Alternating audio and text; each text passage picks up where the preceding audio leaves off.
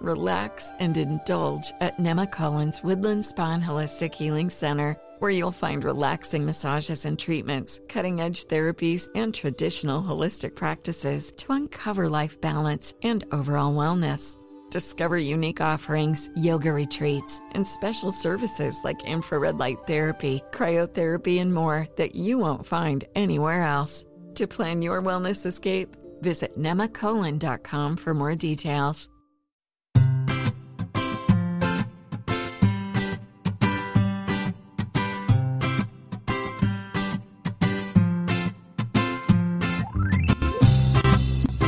Bienvenidos al capítulo 38 de Perspectiva, un podcast de estrategia empresarial donde analizaremos cada semana todas las decisiones y estrategias de las empresas que nos rodean.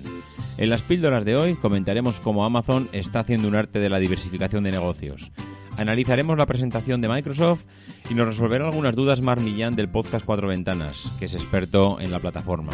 Hoy hablaremos de LinkedIn y cómo ha evolucionado estos años en el mundo empresarial. Para ello contaremos también con la presencia de Carlos Burges del podcast Proyecto Macintosh y conocido editor de FacMac, que nos contará de primera mano cómo han sido los últimos años de la empresa y en qué han basado su negocio. Si eres de los que te gusta estar informado, no lo dudes, sube el volumen y acompáñame. Yo soy David Isasi y hoy es 29 de octubre de 2016. Comenzamos.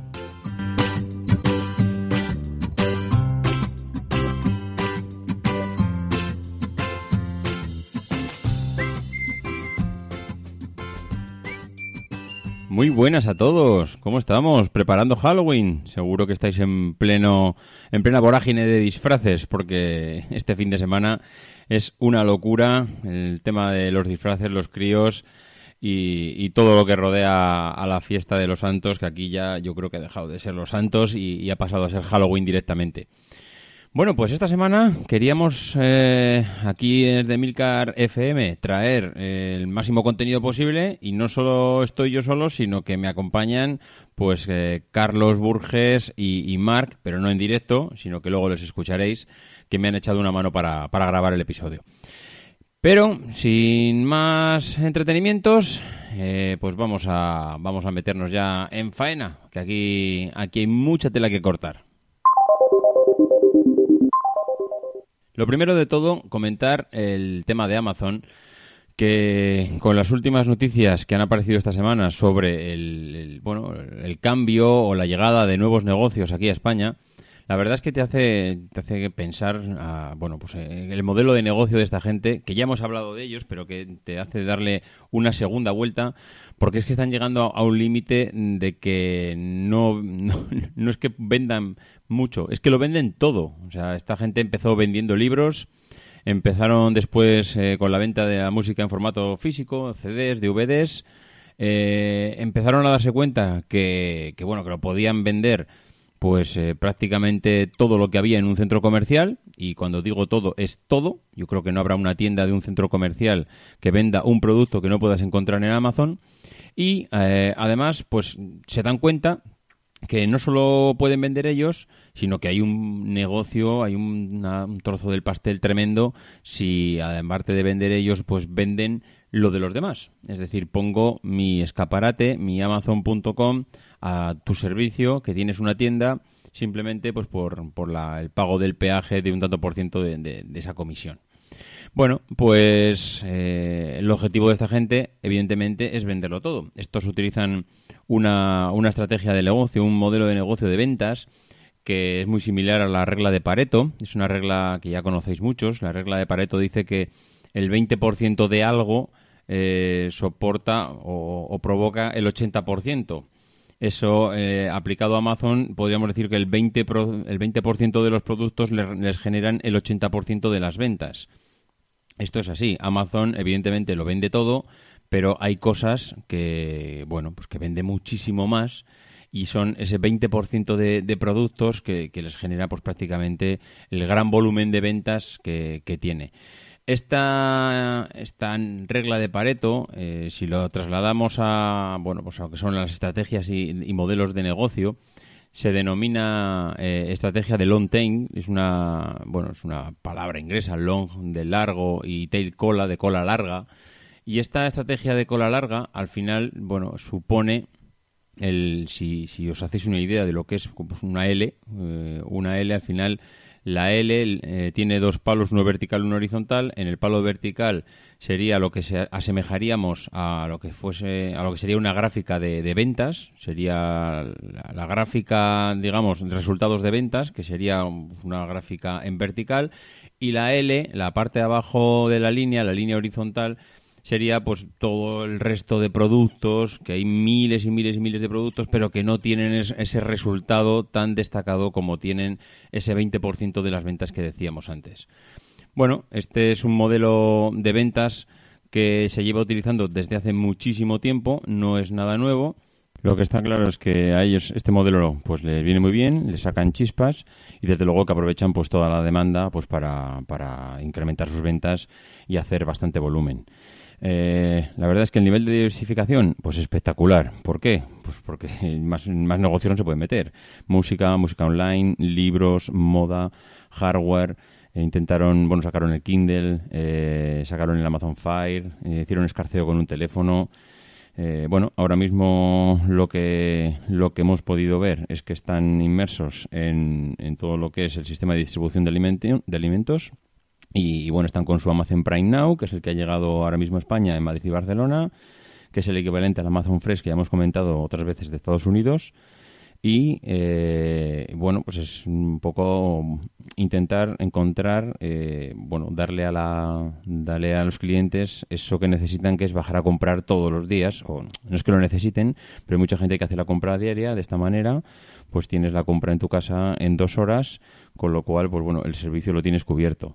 Y eh, lo que acaban de presentar esta semana es el Amazon Pantry, es esa despensa que se supone que todo el mundo tenemos en casa pues para, bueno, para abastecer los alimentos que no son perecederos.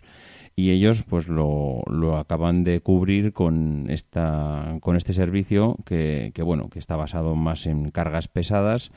Y, y bueno, desde luego se les puede achacar el, equivocarse en alguna estrategia, pero desde luego lo que no se les puede decir es que no se muevan.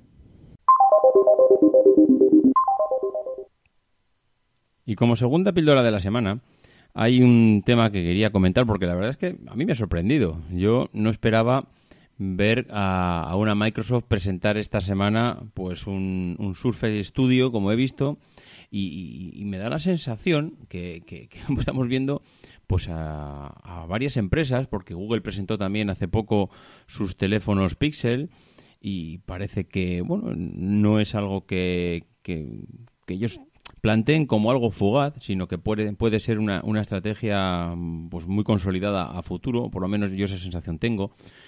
Que, Microsoft también pues está empezando a, a, virar, a girar hacia el mercado del hardware y, bueno, la verdad es que la mejor prueba de ello es la presentación de esta semana.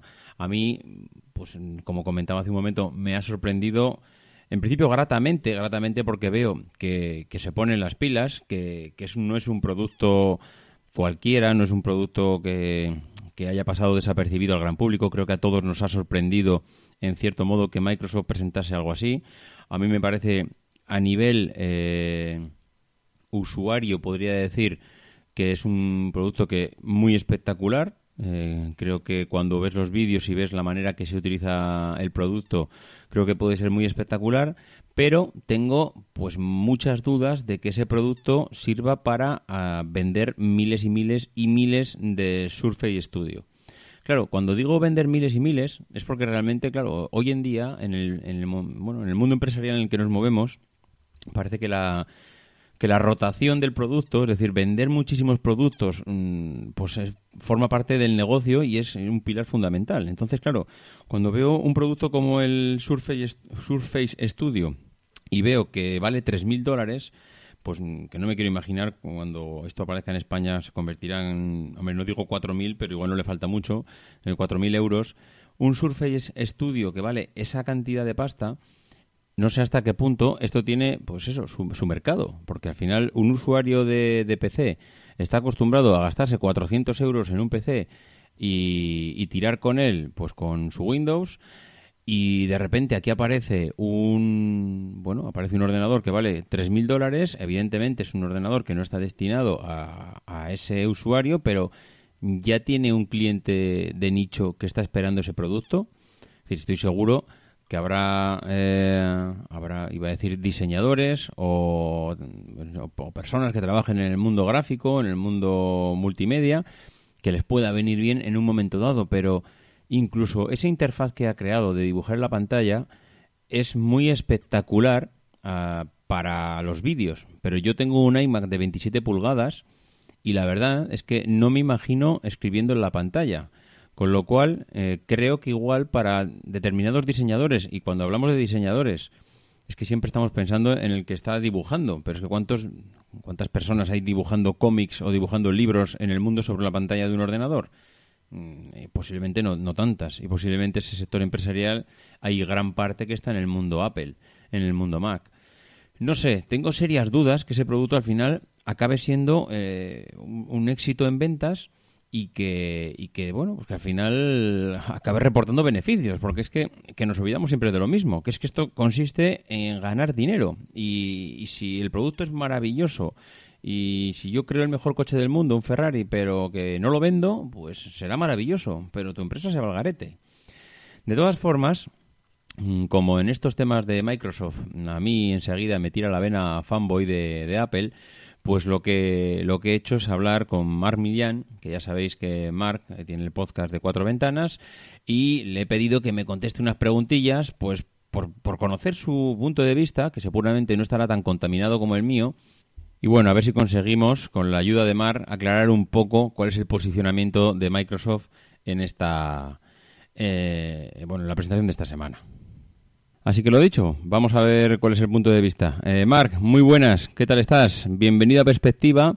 Y bueno, eh, ya sabes que te he dicho que te hemos traído pues para que nos des un poco de luz, tú que eres un experto en esto de Microsoft, a, cuál va a ser la estrategia de, de Microsoft después de la presentación de esta semana.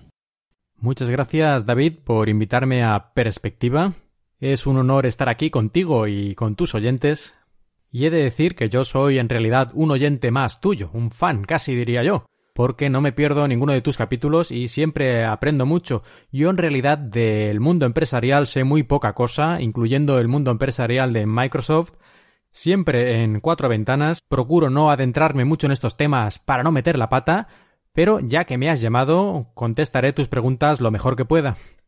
Pues mira, la primera pregunta es la siguiente. Apple abandonó el mercado profesional porque seguramente entendió que se trataba de un mercado de nicho que no le iba a reportar millones de ventas y me sorprende pues ver a Microsoft sacando un producto de nicho a estas alturas. Eh, si con el Surface Studio no conseguirá vender 3 millones de equipos al trimestre, ¿qué sentido tiene este movimiento? Para ser justos, Apple abandonó el mercado profesional en cuanto a hardware de gama muy alta o con características exclusivamente profesionales y también dejó de lado la mayor parte del software que hacían ellos mismos de este tipo. Pero al mismo tiempo han hecho un acuerdo con IBM para fomentar precisamente toda esa parte de software empresarial y también la venta de hardware a empresas, como de hecho quedó muy claro con un public reportaje, o así lo llamo yo, que publicó IBM hace unos días indicando lo bueno y barato que era tener una empresa llena de Macs casi queda la impresión que Apple ha externalizado, ¿no? La parte empresarial de su negocio. Curioso. Pero volviendo a Microsoft, está más que claro que el Surface Studio no va a vender una cantidad ingente de unidades, ni creo que lo haya pretendido nunca. Unidades limitadas durante este año y no hay fecha de lanzamiento a nivel mundial. Esto creo que lo deja claro. A mi entender, el papel de un equipo como este no es producir un gran beneficio económico directo a la empresa, Microsoft, sino servir como ejemplo en el que se deben reflejar los demás fabricantes, los partners de Microsoft. Y también en crear una imagen de marca. Innovación, calidad, futuro, creatividad, Microsoft. Yo creo que eso es un poco lo que pretenden. De todas formas, no creo que vayan a perder dinero vendiendo este Surface Studio. Este perder dinero no es el negocio en el que está Microsoft, o por lo menos no es uno en el que le guste estar. Y no creo que vayan a perder dinero, sobre todo teniendo en cuenta que aunque su mercado es relativamente pequeño, el mercado al que se dirige Surface Studio, prácticamente Microsoft es la única que está ofreciendo este tipo de producto, una computadora high-end de alto nivel muy centrada en diseñadores y artistas. La industria del cine, de los videojuegos, de la publicidad, el mundo editorial, la arquitectura. Vamos, yo no veo que el mercado potencial sea tan pequeño como podría pensarse. Y en cuanto a ingresos, pues vender un Surface Studio ya te vale como vender, por ejemplo, cuatro iPads Pro. Bien, pues vamos con la segunda pregunta. A ver, Mark. Microsoft se ha centrado en colar cual caballo de Troya sus productos en los productos de éxito de otras empresas, móviles, portátiles, etcétera. Esto, aun suponiendo un cambio de estrategia, encajaba con su modelo de negocio que era la venta de software. En esta presentación nos ha traído un ordenador de sobremesa, un portátil, ya tiene las tabletas, va camino de cambiar su modelo de negocio en un viraje histórico hacia la venta del hardware. Microsoft ya hizo ese cambio histórico cuando empezó a vender la primera Surface ya que era su primer ordenador. Microsoft es una empresa de software y yo creo que lo va a seguir siendo siempre.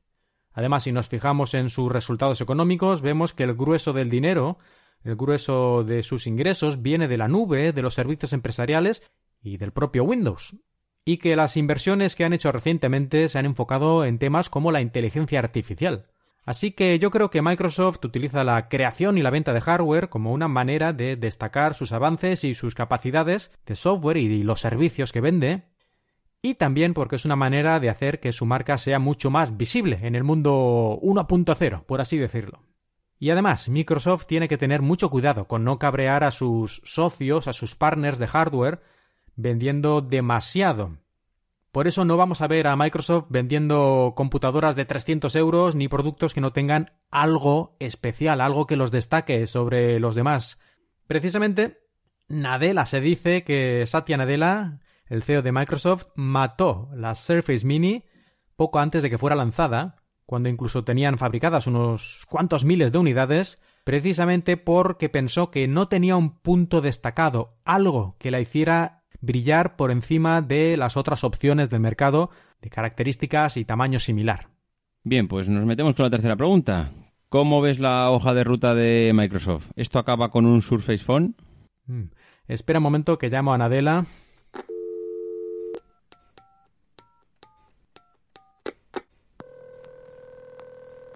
Sí.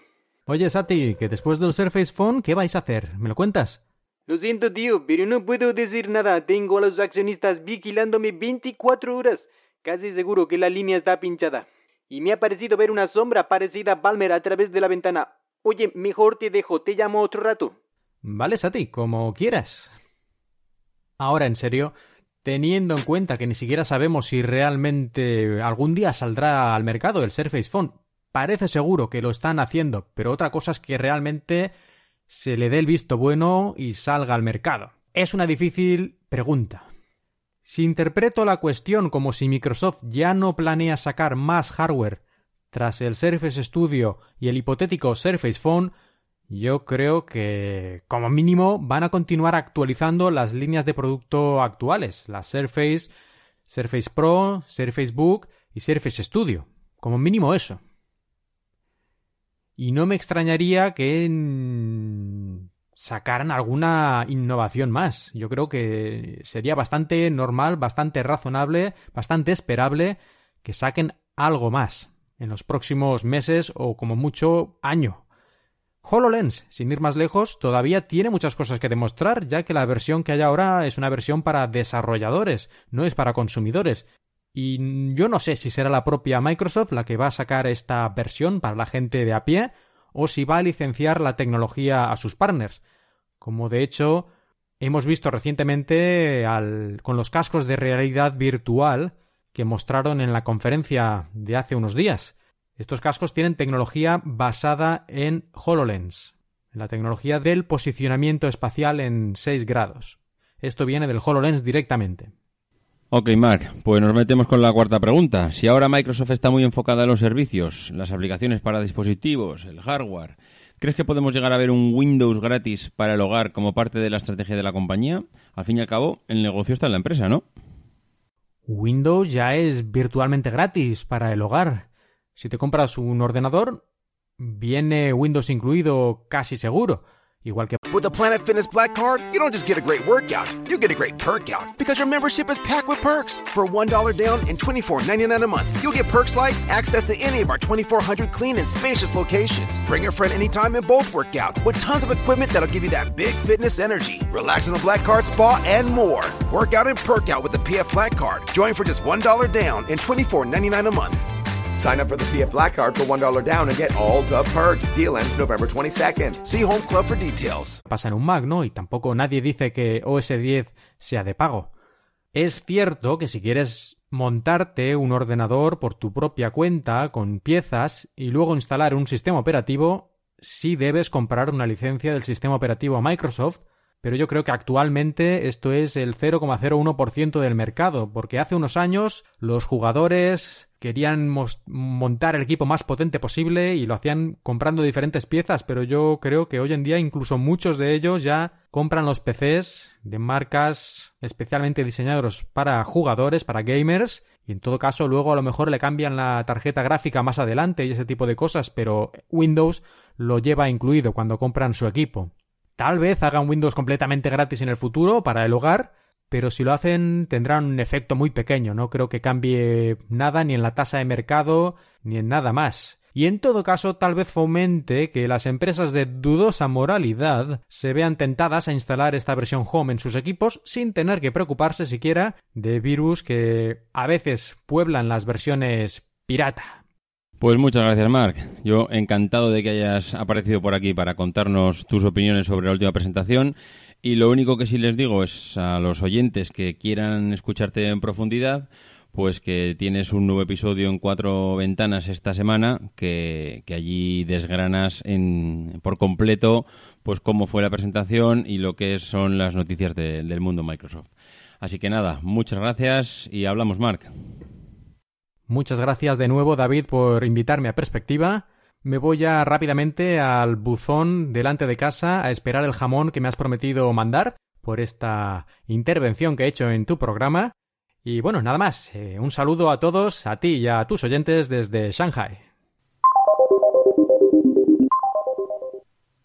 Y para terminar el podcast de la semana, pues hablaremos de LinkedIn o LinkedIn o como le queráis llamar, porque, eh, bueno, yo creo que también relacionado con el tema Microsoft, porque al final esta empresa pues forma parte de, Microsoft. Microsoft la compró hace poco.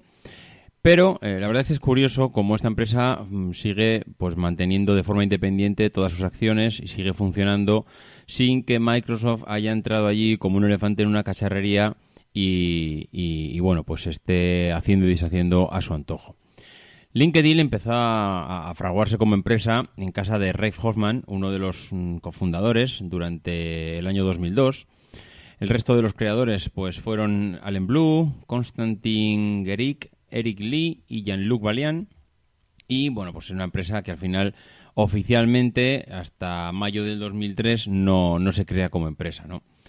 Eh, ese mismo mes, o sea, el mismo mes del lanzamiento ya tenían 4.500 usuarios. La verdad es que parece que habían detectado muy bien cuál era la necesidad del mercado en cuanto a una red social empresarial. Porque no nos olvidemos que LinkedIn al final aparece como una red social empresarial. Ese es un poco lo que el nacimiento de el nacimiento de la empresa. Bueno, eh, sigue extendiéndose, lanza una versión en español allá por el 2008, es decir, tienen que pasar cinco años hasta que LinkedIn se decide a, a salir de, bueno, de Estados Unidos y, empezar a, a meterse en otros países o en otros idiomas. Y bueno, al final siguen súper enfocados en el ámbito laboral, en el mundo de la empresa y, y, bueno, pues para ellos es crucial y es uno de los pilares del negocio el ser, el ser bueno, referentes en este, en este mercado. Bueno, pues ya en el año 2011 LinkedIn aparece ya en bolsa con un valor inicial de unos 3.000 millones de dólares y eh, dos meses después pues el, cre- el crecimiento que tiene ya le convierte a ser la segunda red social más utilizada en Estados Unidos. Evidentemente, como ya suponéis todos, la primera es Facebook. Bueno, eh, ya por aquel entonces la cantidad de visitas que tenía ya era espectacular. Estamos hablando de casi 40 millones mm, de visitas. eh, seguida por MySpace, que en aquella época MySpace era todavía lo más de lo más. y también seguida por Twitter. Twitter ni siquiera le llegaba al número de visitas que tenía LinkedIn en su página. Solo al final pues se veían superados por Facebook y eh, por los de Zuckerberg, ya pues eh, estaban a otro nivel. O sea, ya estaban hablando que si LinkedIn tenía 40 millones de, visitas, eh, Facebook tenía 160 millones de visitas en Estados Unidos. Ya era otro, otra liga. Bueno, pues durante los meses siguientes empiezan a implementar mejoras en lo que es el, programa, en lo que es la web, empiezan a implementar un botón para solicitar trabajo y eso hace que empiecen a cambiar pues un poco eh, todo el modelo de negocio que tienen en ese momento. Eh, en octubre del 2011 la red dio un paso importantísimo porque anuncia que va a competir con los portales de empleo, permitiendo pues que los contratantes pues tengan mejores herramientas para, para seleccionar a toda la gente que se apunta y a todos los candidatos. Esto es importantísimo. O sea, esto para LinkedIn, eh, para mi forma de ver, ha supuesto un antes y un después porque al final es, mm, yo diría, a nivel empresarial y a nivel de, un perfil medio alto, es referente total a nivel mundial para conseguir y, para conseguir conocer y buscar eh, personas eh, para tu negocio, para tu sector, para tu empresa porque hasta entonces pues no había en internet una herramienta, había buscadores de empleo, sí, pero no eran ni de lejos lo que lo que estaba proporcionando LinkedIn en ese momento y la información y la facilidad que te suponía el, acceder a esas personas y, y tomar contacto con ellos, ¿no? Bueno, eh, esto le supone a, LinkedIn que en el 2012 eh, intenta convencer a todo el mundo de que si quieres buscar trabajo tienes que ir a bueno ir a su página. ¿Por qué? Pues porque empieza a comprar, empieza a llenarla de contenido su empresa. Eh, SlideShare eh, se hace, al final acaba integrándose en LinkedIn, LinkedIn la compra y sigue comprando a lo largo de los siguientes años. En 2013 le, compra el lector de noticias Pulse, Pulse, la startup eh, de encuestas online Maybe, y un año después, pues las empresas Bright, con todo el algoritmo para conectar empresas y a las personas que buscan trabajo. Y también, pues, eh, una Newsly especializada en aprendizaje automático. ¿Qué pasa? Pues que al final se han dado cuenta que siguen, mm, para ellos sigue siendo vital el, generar contenido y llenarse de contenido y que las empresas que están en LinkedIn al final pues tengan todos esos servicios porque el que estén esos servicios allí va a atraer a todavía más usuarios y les va a generar mucho más negocio a ellos. Esto al final pues eh, hace que acaben comprando linda.com, que es una plataforma que a nivel de cursos online pues es pionera en el mundo anglosajón. Yo diría que en Estados Unidos no hay otra tan famosa como ellos. Y lo que nadie nos esperábamos era pues lo que pasó en el último en el último año y es fue la, compra por parte de Microsoft de, LinkedIn, ¿no? Pero eh, para hablar de, esta compra, pues qué mejor que hablar de alguien que ha podido vivirla desde dentro, que eso normalmente no es muy habitual y no, no, no tenemos esta suerte. Y en cambio, hoy, pues aprovechando mm, pues la confianza que, tengo con Carlos, pues le he pedido que por favor a ver si me podía eh, echar una mano aquí en el podcast. Y bueno, pues Carlos evidentemente me ha dicho que sí, me ha dicho que sin ningún problema.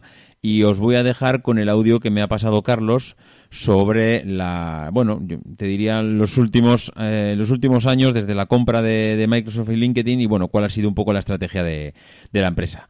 Así que sin más, os dejo con Carlos. Luego comentamos. La historia de la adquisición de LinkedIn por parte de Microsoft es una historia verdaderamente interesante de cómo las compañías eh, hacen adquisiciones para dar valor eh, a eh, futuras compras. cuando Microsoft anunció la compra de LinkedIn por 262 mil millones de dólares, había habido ya una serie de movimientos por parte de LinkedIn a la hora de crear valor para eh, eh, ayudarse a mejorar la oferta de Microsoft. Así, eh, LinkedIn había adquirido una compañía especializada en la formación online que era linda.com y Linda ante la adquisición de LinkedIn también buscó crear valor adquiriendo una segunda compañía que era la compañía más importante en formación online de eh, Europa, que era Video2Brain. Entonces, Video2Brain fue adquirido por Linda, Linda que también era la compañía más importante de formación online eh, en el mundo anglosajón, fue adquirida por LinkedIn y cuando Microsoft se acercó a LinkedIn eh, para adquirir la empresa, LinkedIn había creado ya valor adicional para justificar o bueno para basar, eh, basarse en esos 262 mil millones de dólares que ha costado eh, la compra.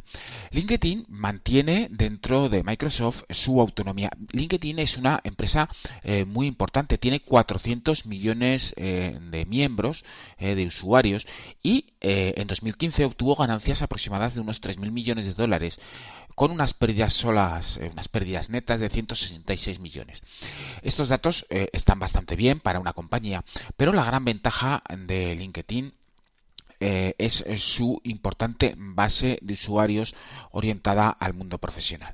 Esto hace que Microsoft encuentre dentro de LinkedIn eh, la posibilidad de eh, disponer de una inmensa base de datos en la que promocionar sus productos y a través de la compra de las dos plataformas de educación, además añadir al usuario eh, la posibilidad de que eh, LinkedIn no solo sea eh, una empresa destinada a los contactos, con una poderosa capacidad comercial a la hora de vender soluciones de recursos humanos, sino que además a través de LinkedIn Learning la nueva plataforma, los usuarios, especialmente los usuarios de eh, Premium, podrán acceder a toda la biblioteca de cursos eh, disponibles en Linda y luego disponibles entre las diferentes divisiones eh, europeas de la empresa adquirida Videotubrain, es decir, España, Alemania, Francia y Japón como única división asiática.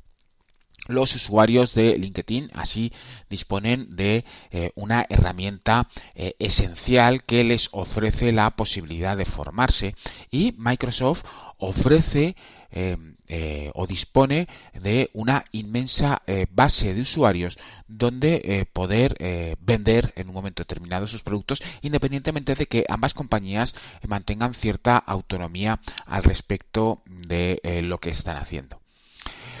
Eh, en palabras, por ejemplo, de Pilar Gómez, eh, la eh, presidenta de Microsoft en España, la compra de LinkedIn es una oportunidad para la multinacional para reinventar la productividad y procesos empresariales. Evidentemente está hablando de la división de formación, de la reciente división de formación creada por LinkedIn, pero eh, es una adquisición que todavía no está cerrada, se cerrará a finales de este año.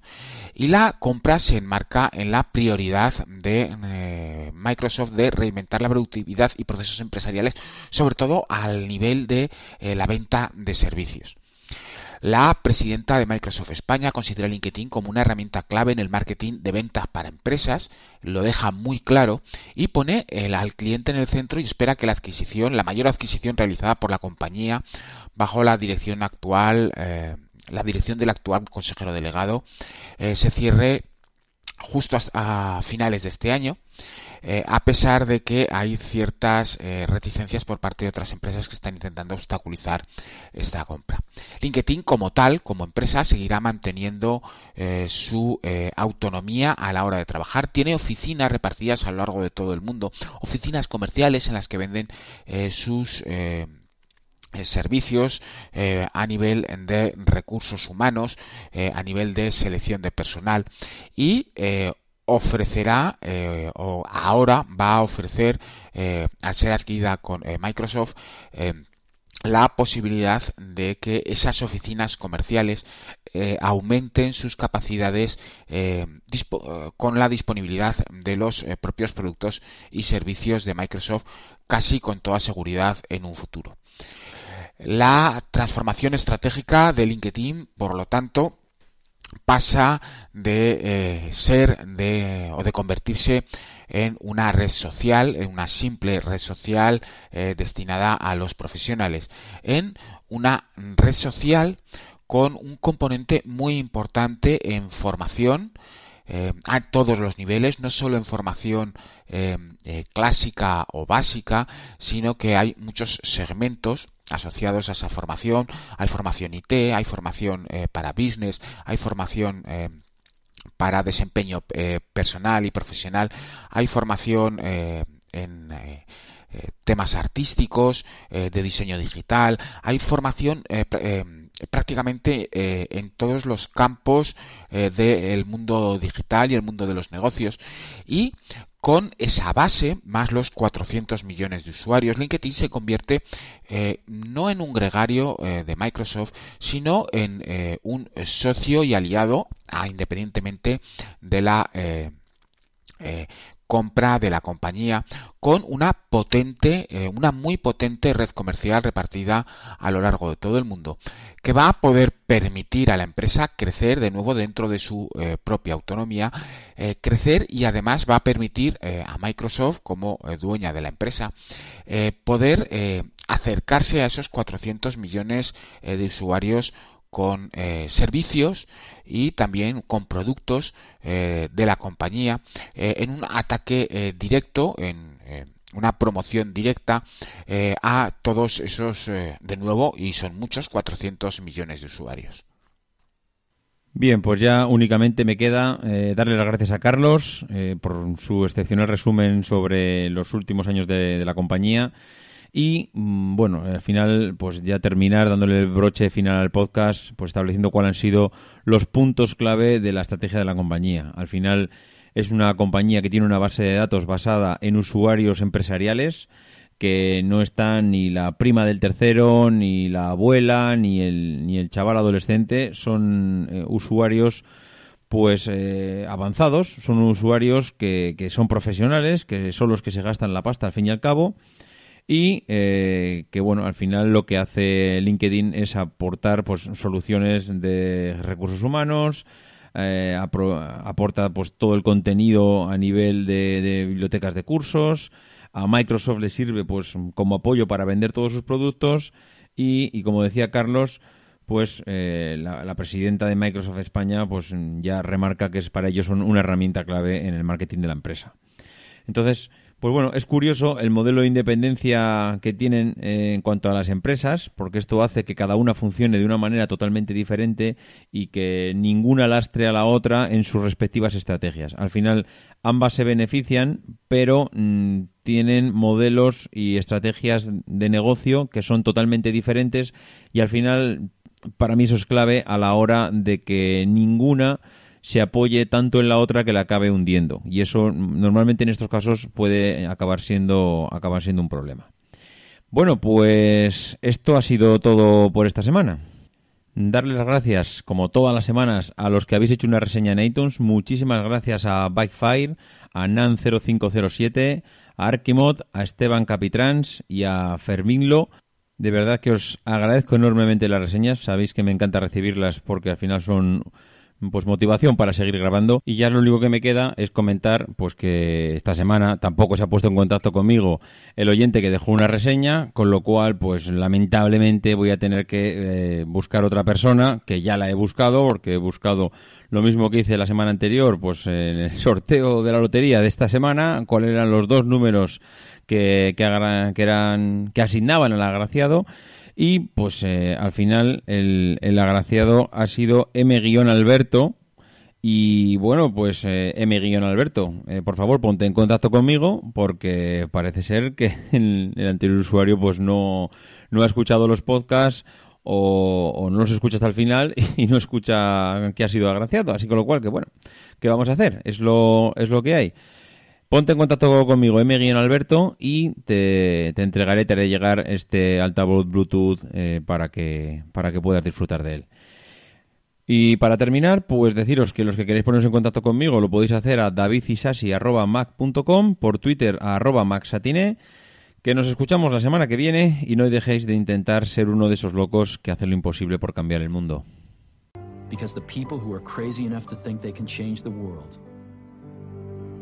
Are the ones who do.